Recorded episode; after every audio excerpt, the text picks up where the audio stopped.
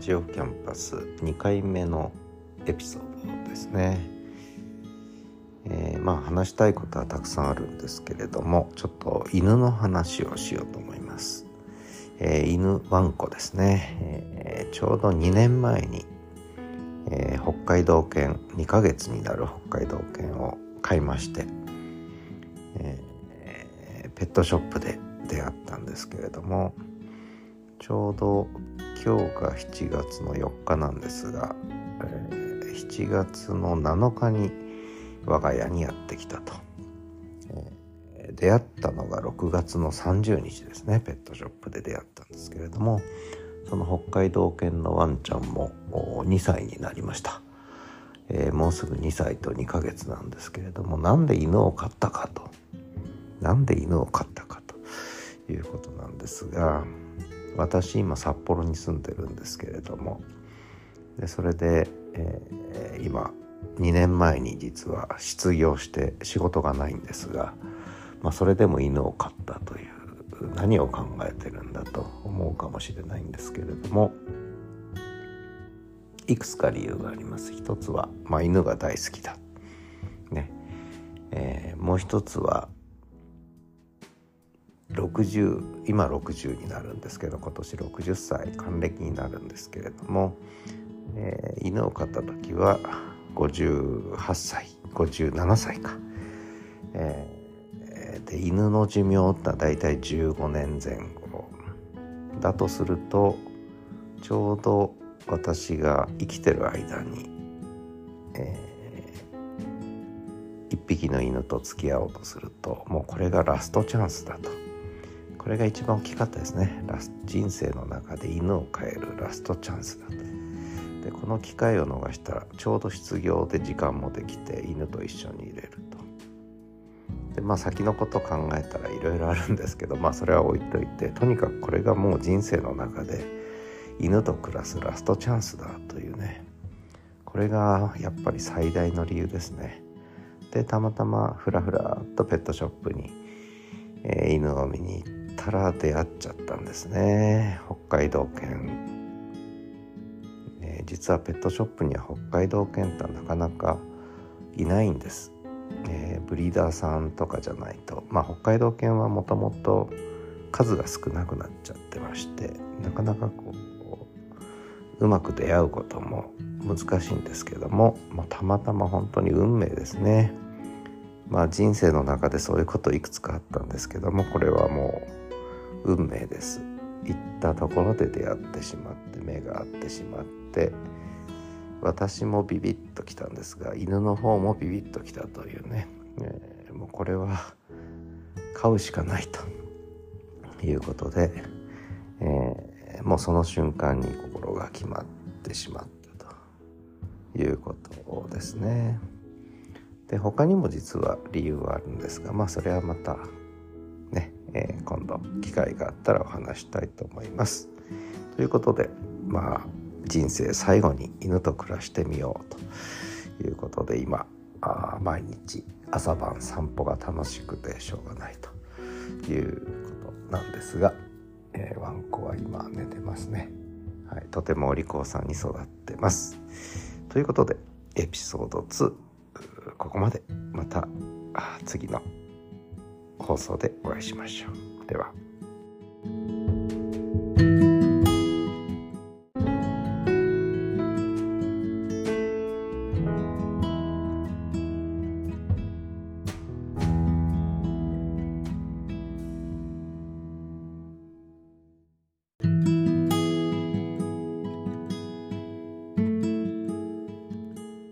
始めるラジオキャンパス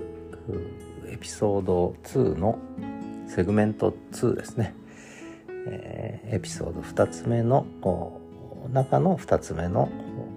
放送ということになります、えー、失業してワンコと暮らし始める、えー、ちょうど2年前2021年の7月7日七夕の日に北海道犬の2ヶ月の北海道犬東一郎と名前を付けたんですがが、まあ、私のうちにやってきたと。いうことです。それから2年間365日かける2朝と晩、えー、欠かさず雨の日も風の日も雪の日も、えー、お散歩をしています、えー、夏はですね暑いんです。結構もう朝の5時6時ぐらいから日が差すと暑くなるのでこの季節は早い時は4時からお散歩、えー、まあ5時6時から行く場合もあるんですけどね最近ちょっと大人になったのか朝のお散歩はだいぶゆっくりでも行けるようになりましたけどそれでももう外が暑いとね、えー、すぐ帰ってきてしまいますね。えー、2年前1年前去年ぐらいが一番お散歩しましたね。えー、朝お散歩行くと2時間はざらでしたね。夕方も2時間。長い時は朝3時間。でしかも、えー、夏はちょっと短くなるんですけど冬の散歩が長い、えー、寒いのに、え、北海道犬は寒さに強いんですね。で暑さに弱い。だから冬は本当に雪の中でも、えー、零下5度零下10度という中でももう散歩して1時間でも平気で外にいるので、えー、私も結構完全防備で電気回路を持って、えー、足には足が一番冷えるんですね。足にはあの北海道靴に入れるやつね。あれを入れて完全装備で、えー、お散歩するわけですけど。ただねそれはそれで非常にやっぱ楽しいというか何でしょう、うん、まあ生きがいまではいきませんけれどもやっぱりそこに生き生き物がいてコミュニケーションが取れて喜怒哀楽があってね。やっぱりこうコミュニケーションが取れる相手がいる。まあ人に限らず動物に限らずね。それがいるってことはやっぱり人間にとってはとても大事なことなんだなと思いますね。で、えー、失業してまで、えー、ワンコを飼った理由、まあ、失業期間がこんな長くなると思ってなかったんですが、まあ、それはさておき、えー、犬を飼った理由ね、まあ、それは飼いたかった。それから人生のラストチャンスという話を、えー、最初の放送ではしたんですけどそれだけじゃないんですね。他にも理由はたくさんあります。でその中で一つ大きいのは、うん、まあ札幌で暮らし続けるのかそれとも、えー、名古屋に行くのか帰るのか。ただ私名古屋がもともとの生まれでもないし身寄りは基本いないので、えー、そうするとあの栃木に実家があるので母親がいるので栃木に帰るのかまあいろいろ考えたんですけれどもまあ結論としては札幌でとりあえず生きていこうという結論を出してでその時に、えー、札幌にはすでに4年間、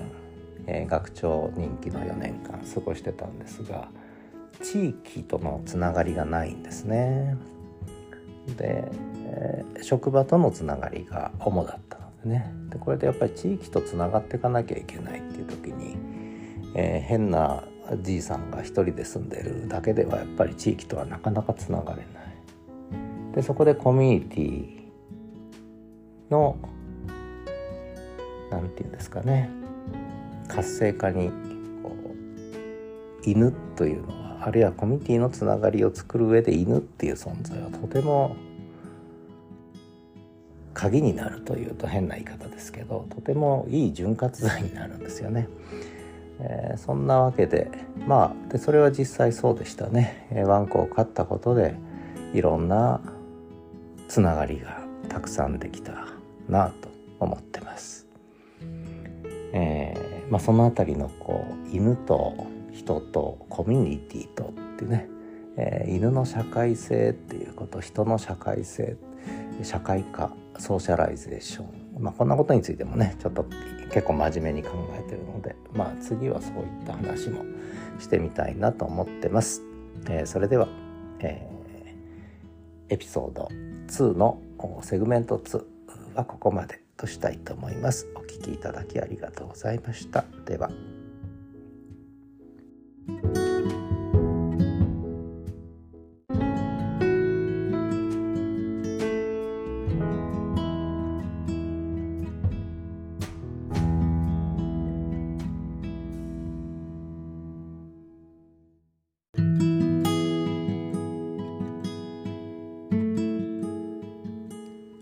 始めるラジオキャンパス、えー、シーズン1エピソード2失業してワンコと暮らし始めるの。セグメント33つ目の放送となります、えー、最初なんで犬を飼ったのかね。まあ人生のラストチャンスだっていう話をしました。から2つ目にはもう毎日朝晩雪の日も雨の日も風の日も晴れの日もお散歩行ってますよ。もう365日2年間やってますよ。ってお散歩してますよ。っていう話をしました。で3つ目ですけど今日はその北海道犬東一郎くんという名前で2歳2ヶ月になりましたけれどもその北海道犬の魅力をねお伝えしていきたいなと思います。で北海道犬の魅力ってたくさんあるので、えー、その1というふうにさせていただきました、まあ、北海道犬っていうのは昔アイヌ犬と呼ばれていて、えー、結構こう原始的な犬日本犬は結構狼に近いんですけどみんなね。ただその中でもやっぱり原始的な犬に入りますね。で縄文犬とか昔の犬の特徴をやっぱり残してるということですね、まあ、そういう意味では犬らしい犬というそれからアイヌの人たちとずっと暮らしてきたというしかも北海道というね、えー、環境の中で暮らしてきた。だからまあ雪にも強いですし、まあ、その分暑さにはちょっと弱いんですがあとはその狩猟本能っていうかな。えー、狩猟にも使われてたのでだから鳩を見つけたり狐を見つけたりいろんなものに反応しますね。猫も追いかけますし。でおそらくシェパードとかの警察犬よりも鼻は効くんじゃないかっていうふうに言われてますね。どっかに書いてありました。北海道犬はとても鼻がいいという。これもやっぱり雪という雪に閉ざされた環境の中でいろんな匂いをやっぱり聞き分ける力がねすごく育ったのかなっていう、まあ、そんな印象は受けますね。一緒に暮らしていてね。まあ、あとはいっぱい特徴あるんですけれども、えー、耳がちっちゃいですね。耳が意外とちっちゃくて、えー、触るとこうビロードのようにすごく気持ちいいんですけれども耳がちっちゃいのはやっぱりこれも寒い環境の中にいたのでやっぱり無駄に耳が大きくならなかったんじゃないかななんて勝手に思ってます。でもう一つは鼻先マズルと言いますけど鼻先も短いんですね。柴犬とかと比べると鼻先も短め。ですね。だから結構口元可愛いですよね、えー、口もだからそんなに大きくないですね。あのとてもこう可愛らしい顔をしている。まあ有名なのはあの例の白い北海道犬ですけど、まあ、あれで北海道犬は白だっていうイメージが定着しちゃったんですがえー、とあるソフトバンクという会社の、えー、携帯電話の CM にね、えー、カイ君という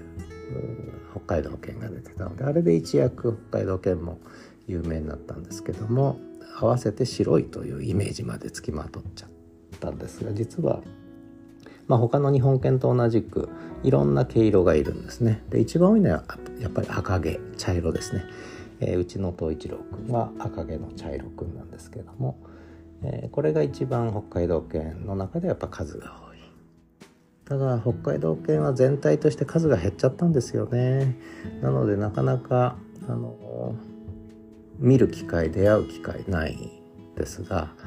あのとてもこれはどうでしょう。柴犬の友達もいますけども、まあ、柴ちゃんは柴ちゃんでね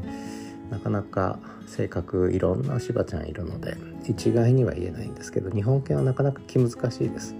ただ北海道犬も飼うのは大変だと言われてるんですけどもこれはもう飼い方一つですね。やっぱり飼い主との信頼関係ができればとてもとても忠実なとてもしっかりした犬に育つということが目の前で実証されたのであのもう私にとっては欠かせない相棒ですね。おそらく犬好きの方は東一郎くんに会うともうすぐ東一郎ファンになっちゃうと。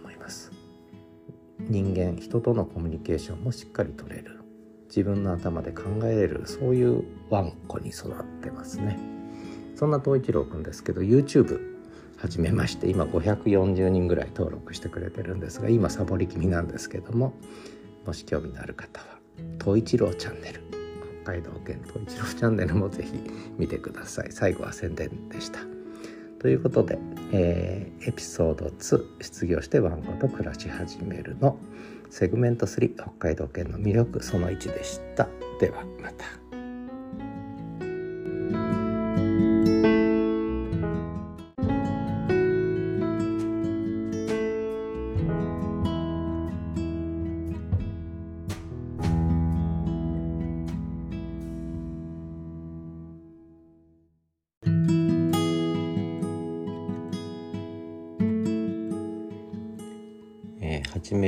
ジオキャンパス、えー、シーズン1の、えー、エピソード2のセグメント4ですね。4つ目のセグメントになります。失業してワンコと暮らし始める。ということで、えー、まあ、犬を飼い始めた話毎日お散歩してる話そして前回は北海道犬の魅力を少し語り始めたんですが、まあ、北海道犬の魅力その2として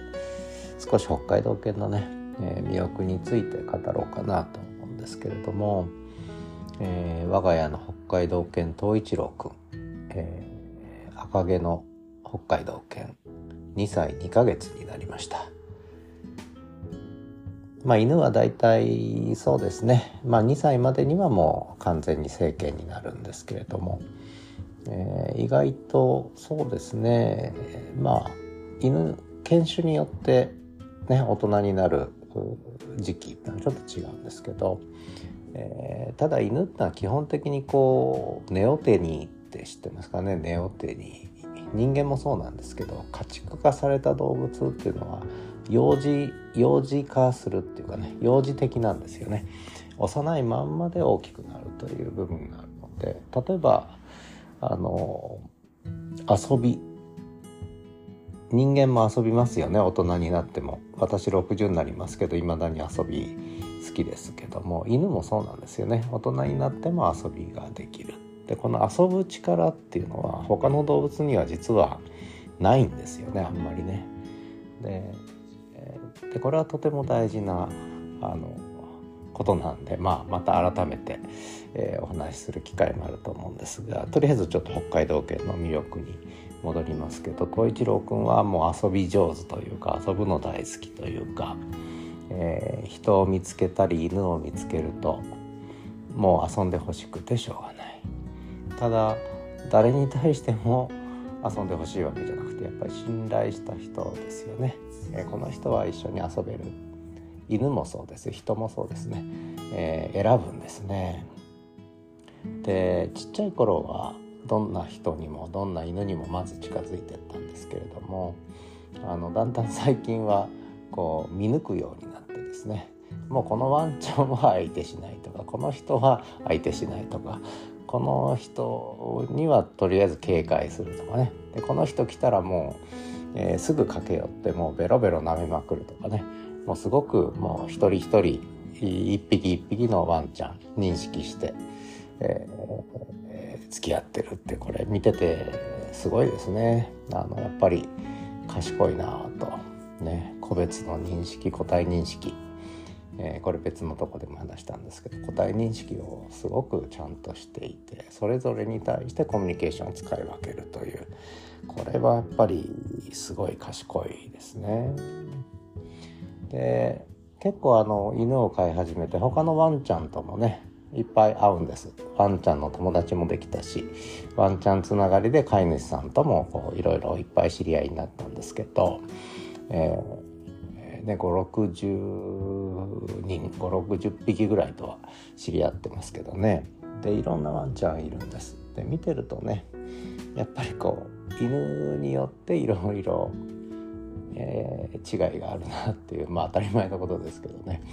それから飼い主さんもいろいろやっぱり違いがある。それから飼い主さんと犬の関係っていうのもねこれもほとんど子育てと一緒ですね。人間の子育てと一緒であこの飼い主だとこのワンちゃんだよなとかね。あワンちゃんはお利口なのにちょっとかわいそうだなとかね、えー、いろいろありますね。ね完全にこううん犬を甘やかしすぎちゃってる飼い主さんもいれば、えー、いい関係作ってる飼い主さんもいればね、えー、ちょっと全然こう育てれてないなっていう飼い主さんもいればまあ本当に見てるといろんなことがわかるんですよね。ね、ちょっと話がだいぶそれてしまいましたが北海道犬の魅力っていうことで言えばとても賢いでとても言葉をすごく理解しますね。えー、耳かきとかねお風呂とか爪切りとかお買い物とか、えー、もうお水とかまあ結構今度調べてみようと思いますけどね全部ね。あの言葉だけで理解しますね、えー、これはすごいですね。お風呂入ろうかって言うともう逃げ逃げていきますので耳かきしようかっつっても逃げていくし遊ぼうかって言うと寄っていきますしね。えでおもちゃ欲しいっていうのもアピールするしで自分でおもちゃを選んでその時遊びたいおもちゃを選んで遊んでますし、えー、これは何でしょうね、えー、まあ、こういう言い方も本当にもう問題なんですけどもちょっと変なねホモ・サピエンスと付き合ってるよりも、えー、ワンコと付き合ってる方があのいいなっていうふうに思っちゃうこともよくあります。ということで、えー、ちょっとわけのわかんない方にもずれましたけれども北海道犬の魅力その2ということで実はしゃべる動画については YouTube にも載っけてまして「えー、犬語チャレンジ」っていうショート動画のシリーズやってるんですけどこれ結構受けましたね。最近やってないんですけどもちょっとアップしなきゃなと思うんですがまあよかったら見てください。それでは北海道犬の魅力その2でした。ではまた。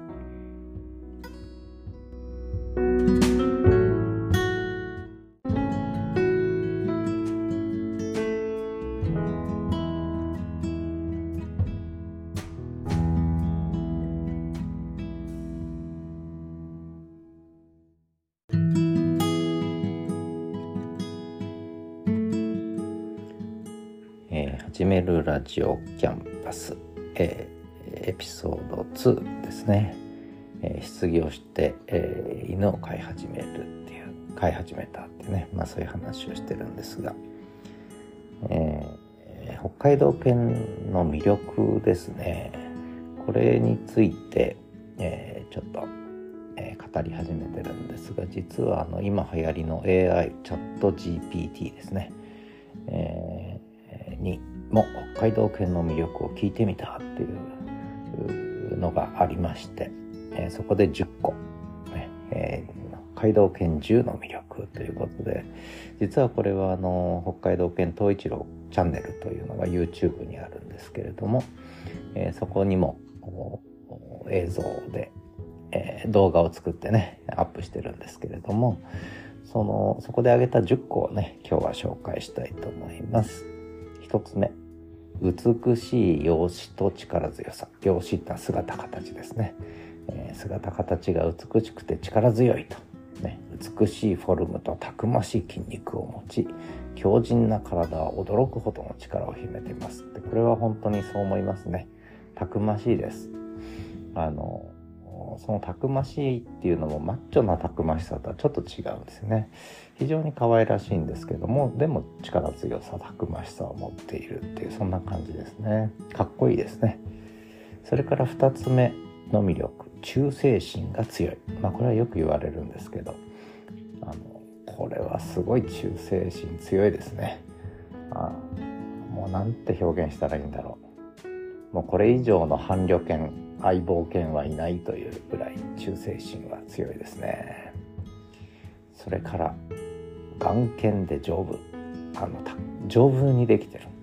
あの結構ね北海道環境厳しかったんですけどそういう中でも生きてきたっていうことで。でしかも病気にもかかりにくいと言われてます。健康で長生きする、ねえー、健康丈夫。それから4つ目知的好奇心が旺盛。これは本当にそうなんです。好奇心が非常に強くて旺盛でいろんなものに興味を示すですね。これは他のワンちゃんと比べてもやっぱりすごく好奇心知的好奇心が強いなと思いますね。であと飼い主とのコミュニケーションも楽しむというねことなんですがこれは本当にもういつも会話してます。楽しくね、それから5つ目。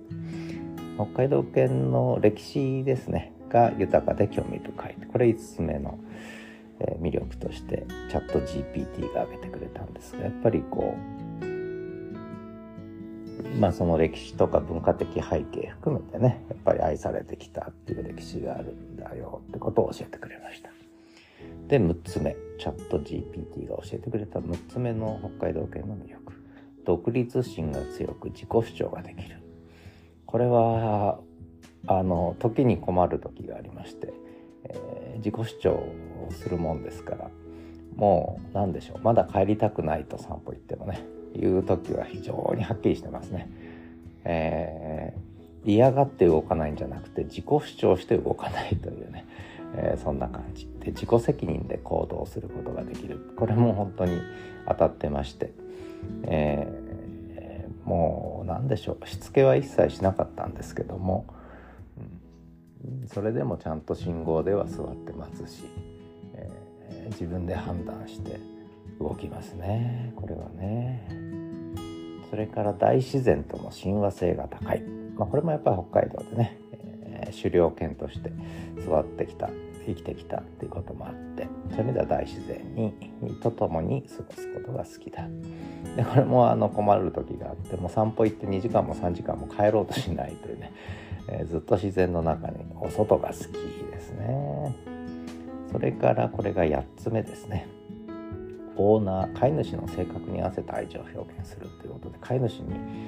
合わせてくれるそうです。飼い主の性格や感情に合わせてくれる、まあ、これは他の北海道犬知らないので、えー、分かりませんけどとにかくうちの東一郎君はもう間違いなく、えー、私のことの私の性格や感情に合わせてくれてるっていうのはよくわかりますね。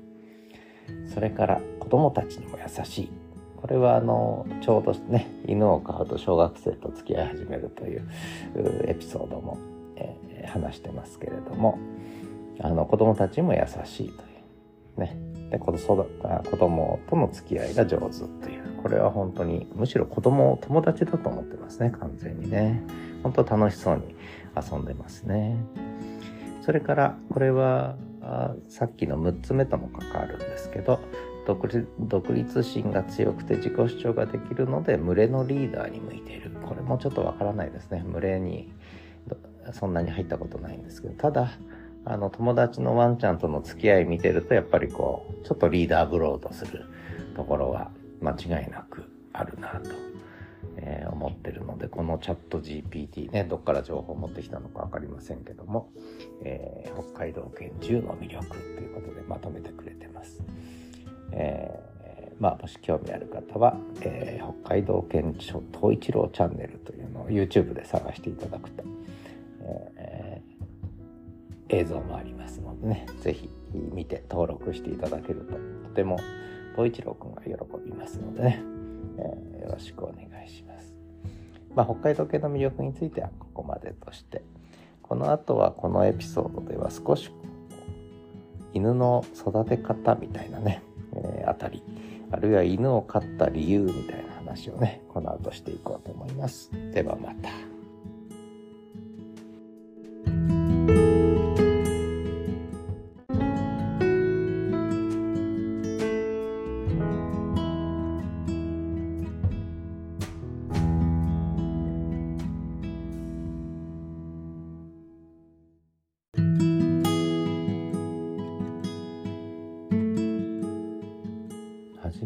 ラジオキャンパス、えー、シーズン1のエピソード22つ目のエピソードですね。これが6つ目のセグメントになります、えー、まあなんで犬を飼い始めたか。まあそれから毎日お散歩行ってますよ。それから北海道犬の魅力についてちょっと語ってきたんですがここでは一つですね、えーこれ知ってるかな？モデルフリーっていう言葉とモデルベースっていう言葉があるんですけど知ってます？犬のしつけの話なんですけどよくそのまあ人間の子供もそうなんですけど犬もねやっぱしつけが大事だって言うんだけどこのしつけって何だろうっていう。あるいはあのどういうふうにしつけたらいいんだろうっていうね。そういう話がこのモデルフリーとかモデルベースというね、ことと実は大きく関係してるんですね。でもっと言うとこのモデルフリーモデルベースってのはもともともともとというか機械学習要するに AI だね今のコンピューターがその学習する、えー、学習モデルとして学習のモデルとしてモデルフリーというのとモデルベースってあるんですけどまあ詳しくは私がノートに記事いろいろ書いてるんでそういうのも読んでくれると分かるんですけどもう簡単に言うと簡単に言うとモデルベースっていうのはあるモデルを持って、えー、こういうモデルを持ってるからこういう時はこうするっていうふうにそういうふうに判断するのがモデルベースね。も要するに、えー、世界はこういうふうに成り立ってるってある世界モデルって言った方がいいんですけど実は。世界モデルを持ってる。世界モデルを前提にして試行錯誤をするのがモデルベース。でそれに対してモデルフリーっていうのは世界がどうなってるか関係ないと。とにかく、えー、お手って言われたらお手をする。待てって言われたら待てをする、ね、お座りって言われたらお座りをする。それがどんな状況だろうが、えー、ね、世界がどうなっていようが、えー、もう言われた通りにするとある意味モデルフリーなんですよね。でこれが犬のしつけで言うともっと分かりやすくってそのモデルフリーっていうのがあ要するにどんな状況でも指示に従うというねこれがよく行われる犬のしつけなんですよね。お座りって言われたら座る。でなんで座るかというと最初はおやつ与えられるわけね。えー、餌を与えられるわけ。で要するに餌で釣って えー、お座りとにかく何でお座りするかは分かってないんだけどお座りするといいことがあるからお座りするね。これがモデルフリーなんですね。えー、でおやつをあげるのを繰り返していくとまあ最後はおやつをあげなくてもお座りって言っただけでお座りするようになるってね。こういうしつけの仕方。でもう一つモデルベースはそうじゃなくてあんまりおやつをあげない。あのねどうすんの？って考えさせる、え、で、えー、ちゃんとできたら褒めてあげる、ね。え、で餌では釣らない。おやつでは釣らない。犬にこう自分で判断させる。こういう状況の時はこうするのがいい。例えばこれはうちのワンちゃんそうなんですけど、えー、お座りとかお手とか一切教えなかったんですね、えー、だから、えー、お座りとかお手とか言っても最初は全然反応しなかったんですが最近はねあのそういう言葉にも反応するようになったんですがまあ一番見てて面白いのは信号待ちですね。えー、車が走ってようが最初は飛び出そうとするんですねこれ子供と一緒です人間の子供と。ところがね最近はねもう自分で状況を見て車が走ってる時は勝手にお座りして勝手に待ってるのね。で車が止まって、えー、信号が信号はよく分かんないと思うんだけどとにかく車がと来なくなったら渡っていいと思って渡ろうとするというね。だからこう自分で判断するようになる。これはもう一切命令しない。何も言わない。自分で判断する、まあ、そういうことをやるわけですよね。でまあこれは犬の話なんですけど実はその状況判断をしてると。こういう時はこうした方がいいというね。でそういうのがその今は信号待ちの話ですけど他にもいろんな形であの現れてきてで私はもうとにかくモデルフリーつまりしつけはしなかったわけですねそういう意味ではね。もう一切しない、えー、むしろ犬にこう考えさせるというね。えちょっと変わったモデル、まあ、考え方としてはモデルベースのしつけをしたということになるんですがでこれは実は人間にも言えるという子どもの育て方ねにも実は関わっていると、まあ、より深くはそのそれこそノートにこういったことも書いてるんで、え、犬だけの話じゃなくて人間だけの話だけじゃなくて、えー、実はコンピューターの機械学習っていうねことにもこういう学習モデルっていうのが実は適用されていてで今は実はモデルベースの機械学習っていうのが主流になってるね。そっちの方が学習効果が高いと。昔は違ったのね。モデルフリーでずっとやってきたんだけども。でこれは実は人間の学習ということの本質に実は今迫りつつあるわけね。で犬にとってもそうなんだね。学習とは何か。うん、まあちょっと難しい話になりましたけれども、えー、ワンコに関連してね犬のしつけの話をちょっとしてみました。えー、ではまた。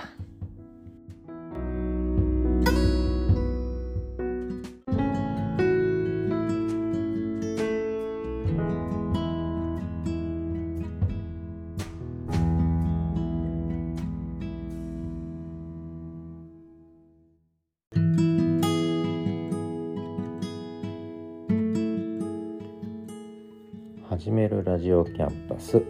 えー、シーズン1のエピソード2の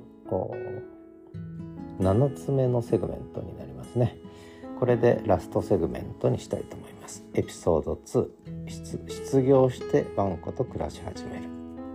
えー、まあ仕事を辞めてでその後犬と暮らし始めたんですけれども2年前の7月7日からね、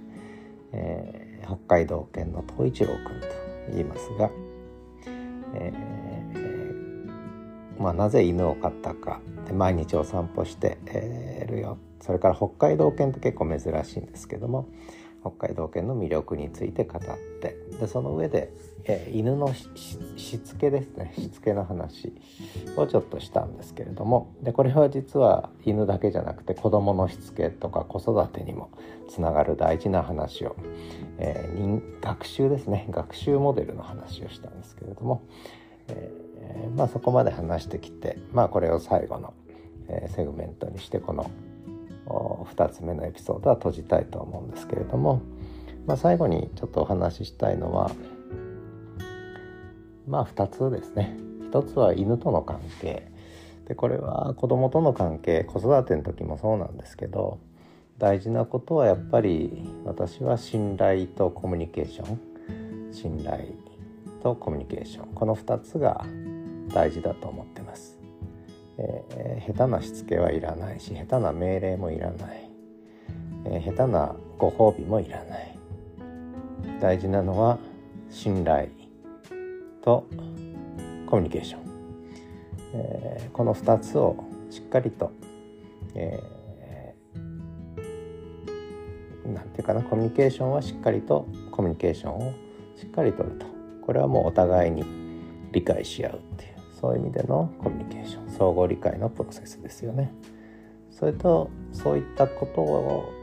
積み重ねる中で生まれる信頼で実は信頼ってのはコミュニケーションだけじゃないんですよね生まれるのは。まあ広い意味で言えばコミュニ全部コミュニケーションに含めることもできますがいわゆる言葉や身振り手振り表情などでのコミュニケーションだけじゃないところで信頼っていうのは実は伝わるし生まれるしえー、育まれるものだっていうね。でこの信頼の話ってなかなか難しいんですけども、えー、これは結局関係性ですね、えー、のあり方なんですけどその関係まあ犬と人でもいいし人と人でもいい親と子でもいいですが夫婦でもいいです。男と女でもいいです、えー、学生と先生でもいいです。その間に信頼が生まれるかどうか。いくらコミュニケーションとっても信頼が生まれない場合もあるんですよね。あの先生のことを信頼してないからとか。うちの親のことは信頼してないとかね。で親も親で子供のことは信頼してないとかね。まあいろいろあるわけです。じゃあ信頼って何なんだろう？これはまたねテーマをエピソードにして信頼関係っていうのはどうやって築かれるのかなんて話をね今後またしたいと思いますけどまあちょっと戻ると結局犬と暮らして犬を育てるわけです。2ヶ月の犬を、まあ、2歳2ヶ月になるまで育ててきたんですがやっぱり一番大事なのは信頼関係。相手を信じれるかどうか。お互いにね。それともう一つはコミュニケーション。もうこれに尽きるなと思ってます。